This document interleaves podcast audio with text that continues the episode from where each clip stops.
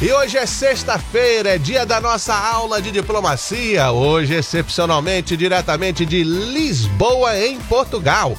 Onde nesse momento é uma da tarde. Daqui a pouco o professor chega para explicar as seguintes disciplinas: crise na Itália. O que está acontecendo? Que o governo até recusou a demissão de um funcionário de alto escalão e a votação para encontrar um substituto para Boris Johnson no Reino Unido. Eu quero saber quem está em sala de aula, onde você está sentado, o que, que você trouxe para merenda. Será que você lembrou do professor Jonuel na sua merenda? É o professor Jonuel Gonçalves. Boa tarde, professor. Boa tarde, boa tarde a todo mundo. Olha aqui em Lisboa, já está uma vaga de calor, 35 graus aqui onde eu estou. Não aqui onde eu estou, do lado de fora. Dentro eu estou com temperatura razoável. Mas a vaga de calor na Europa vai se estender, vai chegar ao Reino Unido, à França, e isso vai dar aumento no consumo de energia. Olha, interessante, hein? Vamos acompanhar isso também. A professor Jonuel, bem pertinho de você aí, tem uma crise se formando, uma crise política na Itália. O que está acontecendo, hein, professor? Bom, o que está acontecendo, eu tenho a impressão que os italianos sabem. Porque, hum. de repente, um dos partidos da, da, da coalizão do Mário Draghi eh, deixou de apoiar um pacote dele. Ora, esse pacote tem uma certa relação com a gente, porque no Brasil, o Auxílio Brasil eh, representa um pacote, um esforço financeiro que, trocado em dólares, dá mais ou menos 8 bi, mais ou menos, 8 bi. E na Itália, um pacote para a população italiana que é menor que a brasileira dá 23 bi. De maneira que é um partido de direita, a direita populista queria sempre problemas nas alianças, um partido de direita em queda resolveu fazer protagonismo e rejeitou o pacote de Mário Draghi. Mário Draghi, que é um pouco equivalente a Jerome Powell, ele foi presidente do Banco Central Europeu, é uma figura muito respeitada na economia mundial. E ele disse que, ao aprovar esse pacote, a Itália vai explodir do ponto de vista social com, com a inflação, com o aumento dos preços do combustível, e isso não vai parar. E a Europa está com 7,6% de inflação, Estados Unidos 9,1%. Então, esse pacote era essencial. Resolveram sabotar. Ele não teve conversa, ele não é político, ele é economista, eh, tem a carreira toda montada. Foi à presidência da República e apresentou a demissão. Surpresa, o presidente da República não aceitou a demissão. Uau. Diz, não, você vai ficar aí e nós vamos resolver o problema. Então a Itália, nesse momento, está com uma situação de impasse em que tem um primeiro-ministro demissionário, mas que não foi embora, tem um presidente da República tentando resolver o problema de um pacote financeiro enorme, portanto, três vezes mais que o Auxílio Brasil na conta total, e está tentando resolver e a direita não está deixando. De maneira que a Itália, que é um dos países membros do G7, arrisca-se a entrar numa crise que afetará os outros. O comércio da Itália, basta ser o comércio da Itália no Mediterrâneo para criar problemas. E se a Itália entra em agitação social, então, meu caro Eduardo, a Europa toda vai entrar em agitação social.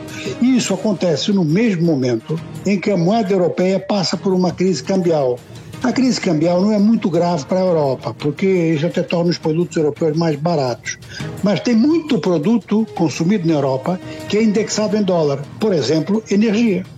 Então, é claro que eh, fazer cair a moeda europeia assim tem alguns custos, mas tem, sobretudo, isso é que é importante na moeda, tem, sobretudo, uma queda de confiança na Europa.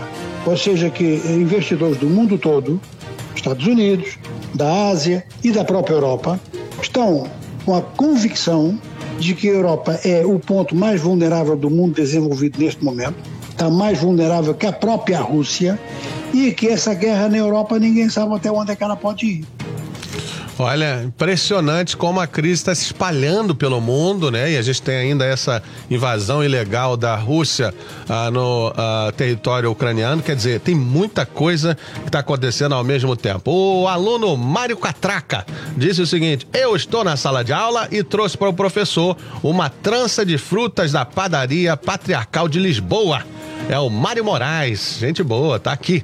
Ah, ah, daqui a pouquinho o professor vai falar também sobre o, a votação para substituir Boris Johnson no Reino Unido. Votação no Partido Conservador, no oferecimento da Versus Brazilian Jiu-Jitsu, uma academia pequena com atendimento super familiar, one-on-one. Aulas de jiu-jitsu para criança a partir de três anos, jovens adolescentes, para adultos também. O professor Rodrigo Rocha, ainda competindo, tem mais de 20 anos de experiência na área de jiu-jitsu. Olha, 10 anos de faixa preta, já tem 3 graus a faixa preta dele. Academia Versus fica no número 179 da West Center Street, Unit 8, em Natick. O telefone é 774-712-6887. Já competiram no dia 26 de junho, vão ter outra competição, vale a pena. E essa academia é especializada em atendimento de crianças especiais ah, com ah, foco no autismo. Já tem sete alunos autistas fazendo aula de jiu-jitsu lá. Quem nunca fez aula de jiu-jitsu tem três aulas inaugurais grátis, fora da turma, para você encontrar o seu próprio ritmo. O telefone é 774-712-6887 versus Brazilian Jiu-Jitsu traz mais informação no seu rádio. Professor, como é que vai aí a discussão dentro do Partido Conservador ah, no Reino Unido para buscar um substituto para Boris Johnson? Mas a discussão está com muitos elementos, alguns são elementos que aparecem na Itália e há um que aparece nisso que você falou, que é a invasão russa da Ucrânia. Mesmo dentro da Itália, parece que a divergência dentro do governo do Mario Draghi está entre aqueles que querem ser duros com a Rússia e os populistas que acham que Vladimir Putin não é assim tão ruim. E é esse grupo que está boicotando. Agora, dentro da Inglaterra, no Reino Unido, eh, há divergências quanto à forma de apoiar a Ucrânia. E depois, por outro lado, como é que o Brexit vai ser gerenciado ao longo desse tempo. E em terceiro lugar, que tipo de líder o governo britânico deve ter, se é alguém assim muito visível, assim muito, vamos lá, muito no estilo de aqui estou eu, como era o caso do Boris Johnson, ou se tem que ser alguém mais discreto. Resultado, Boris Johnson acabou por ficar em minoria, ele diz que foi vítima de uma injustiça, que poderia continuar o governo. O fato é que ficou em minoria dentro do Partido Conservador, que é o partido que tem maioria na Câmara, né, na Câmara Baixa, é esse que escolhe o primeiro-ministro. Resultado, apareceram cinco candidatos para substituir ele, e ele está como Maridag, está como um primeiro-ministro que apenas faz o gerenciamento assim da rotina. Resultado em primeiro lugar, a primeira votação foi na segunda-feira, ganhou Rishi Sunak, que é um antigo ministro das Finanças, uma figura muito importante por diversas razões. A primeira razão é que ele tem muita penetração nos meios financeiros, não só do Reino Unido, mas da Europa. É um dos homens mais ricos do Reino Unido. Segundo elemento, em se tratando da Europa, é importante sublinhar que ele é de origem indiana. Os pais são indianos. Ele nasceu na Inglaterra. E muita gente diz que, é claro, na Inglaterra onde há preconceitos raciais e discriminação racial, que ele não teria chance nenhuma de subir, mas foi subindo. E foi subindo uhum. tanto que na primeira votação foi ele que ganhou. Está na frente, com 101 votos. Acontece que a soma dos outros candidatos é superior aos 101 dele. Então tem que eliminar mais. É, o último cai sempre. Na segunda-feira tem outra votação e Rishi Sunak, neste momento, receia que haja uma aliança contra ele. Por quê? Porque Boris Johnson caiu, mas não perdeu o poder. Não perdeu o poder todo.